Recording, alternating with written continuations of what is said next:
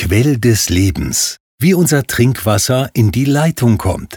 Ein Podcast der Rheinenergie AG, Ihrem Trinkwasserversorger in Köln und der Region. Wäsche waschen, Essen kochen, beim Duschen abkühlen oder in der warmen Badewanne entspannen. Sauberes Geschirr, glänzende Autos, glasklare Fenster, gesunde Zähne. Was wären wir ohne Wasser? Nichts. Denn nicht nur für die einfachsten alltäglichen Dinge brauchen wir es, sondern auch zum Leben und zum Überleben. Unser Körper besteht zu mehr als 70 Prozent aus Wasser. Bereits ein Flüssigkeitsverlust von nur zwei Prozent kann zu einem Leistungsabfall oder zu Kopfschmerzen und Kreislaufproblemen führen. Deshalb ist Trinken nicht nur wichtig, sondern sogar überlebenswichtig. Unser Körper kann höchstens zwei Tage ohne Flüssigkeitszufuhr auskommen, ohne Nahrung hingegen theoretisch bis zu drei Wochen. Das Wasser in unserem Körper durchdringt jede einzelne Zelle und regelt den Stoffwechsel, die Herz-Kreislauf-Funktion, die Verdauung und viele andere lebenswichtige Funktionen unseres Organismus. Wie auch unser Blut transportiert es Nährstoffe zu den Organen und Schadstoffe aus unserem Körper. Ohne Wasser ist also alles nichts. Aber wie kam das Wasser eigentlich auf die Erde? Diese Frage ist eines der größten Rätsel der Wissenschaft. Denn noch immer sind sich Geologen und Planetenforscher nicht einig, wie unser Planet eigentlich blau wurde oder ob er es vielleicht sogar schon immer war. Für die Herkunft des Wassers gibt es mehrere Theorien.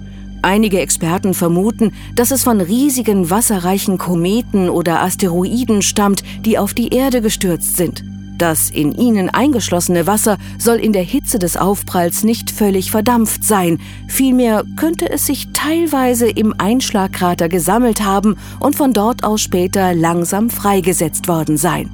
Wie auch immer das Wasser vor Milliarden von Jahren auf die Erde kam, fest steht, dass es unser wichtigster Rohstoff ist und unser knappster. Denn rund 97,5 Prozent des weltweiten Wasservorkommens befindet sich als Salzwasser in den Meeren. Von den restlichen 2,5 Prozent ist nur ein knappes Drittel als Trinkwasser verfügbar.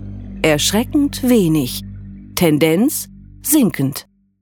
Umso wichtiger ist es, verantwortungsvoll mit unserem Wasser umzugehen und es zu verwenden, statt zu verschwenden. Denn das Wasser, das wir täglich verwenden, ist nur eine Leihgabe der Natur. Das auf der Erde verfügbare Wasser befindet sich in einem immerwährenden Kreislauf, in dem sich insgesamt etwa 1,38 Milliarden Kubikkilometer Wasser befinden. Dies entspricht dem Inhalt eines Würfels mit Seitenlängen von 1100 Kilometern, also in etwa der Entfernung von Köln nach Rom. Die Wasserwerke entleihen sich aus diesem Kreislauf das Wasser.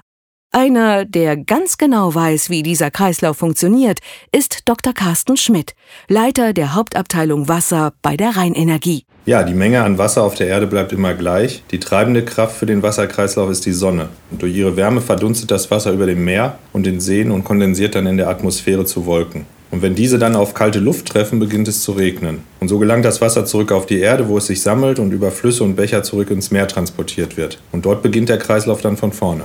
Ein Teil des Niederschlags versickert aber auch im Boden und gelangt so ins Grundwasser, von wo aus es seinen langen Weg zu unseren heimischen Wasserhähnen nimmt. Unser Wasser, das wir Tag für Tag verwenden, stammt aus der Kölner Bucht. Deren Untergrund durchzieht ein stetiger Grundwasserstrom. In ihm mischen sich versickertes Oberflächen- und Niederschlagswasser. Bevor das Wasser in den Brunnengalerien unserer acht Wasserwerke gefördert werden kann, hat es eine lange Reise durch die ausgedehnten Kies- und Sandschichten des Rheintals vor sich. Dabei wird es auf natürliche Weise gefiltert und effektiv von störenden Stoffen gereinigt. In Köln angekommen, führen gleich mehrere Wege zu unseren acht Wasserwerken. Im Wasserwerk Weiler wird das Grundwasser, das dem Rhein zufließt, in Brunnen entnommen.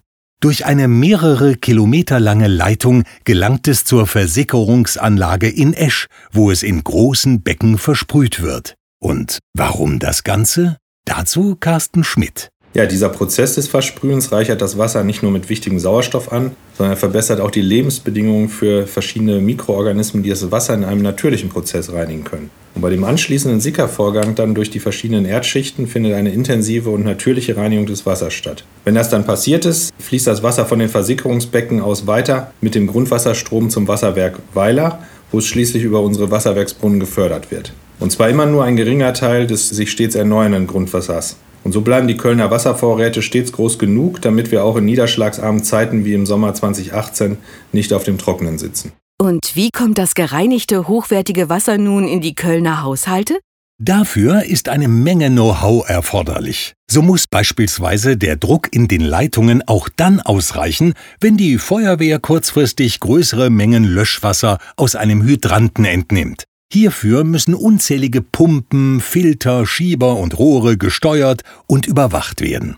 Das rund 4000 Kilometer lange Trinkwassernetz der Rheinenergie verbindet alle acht Wasserwerke mit den Kunden und sorgt dafür, dass die Versorgung auch dann gesichert ist, wenn mal eines der Wasserwerke ausfällt. Außerdem kontrollieren und erneuern Techniker ständig das Rohrnetz, um undichten Stellen und somit Wasserverlust vorzubeugen. Auf dem Weg vom Wasserwerk zu den Häusern verzweigt sich das Trinkwasserverteilnetz nun immer weiter. Dabei nimmt der Rohrdurchmesser kontinuierlich ab. Die Hausanschlussleitung verbindet schließlich das in der Straße verlegte Transportrohr mit dem jeweiligen Gebäude. Jetzt muss nur noch der Hahn aufgedreht werden, um das wirklich Jode Wasser von Gölle zu genießen und es verantwortungsvoll zu verwenden, statt gedankenlos zu verschwenden.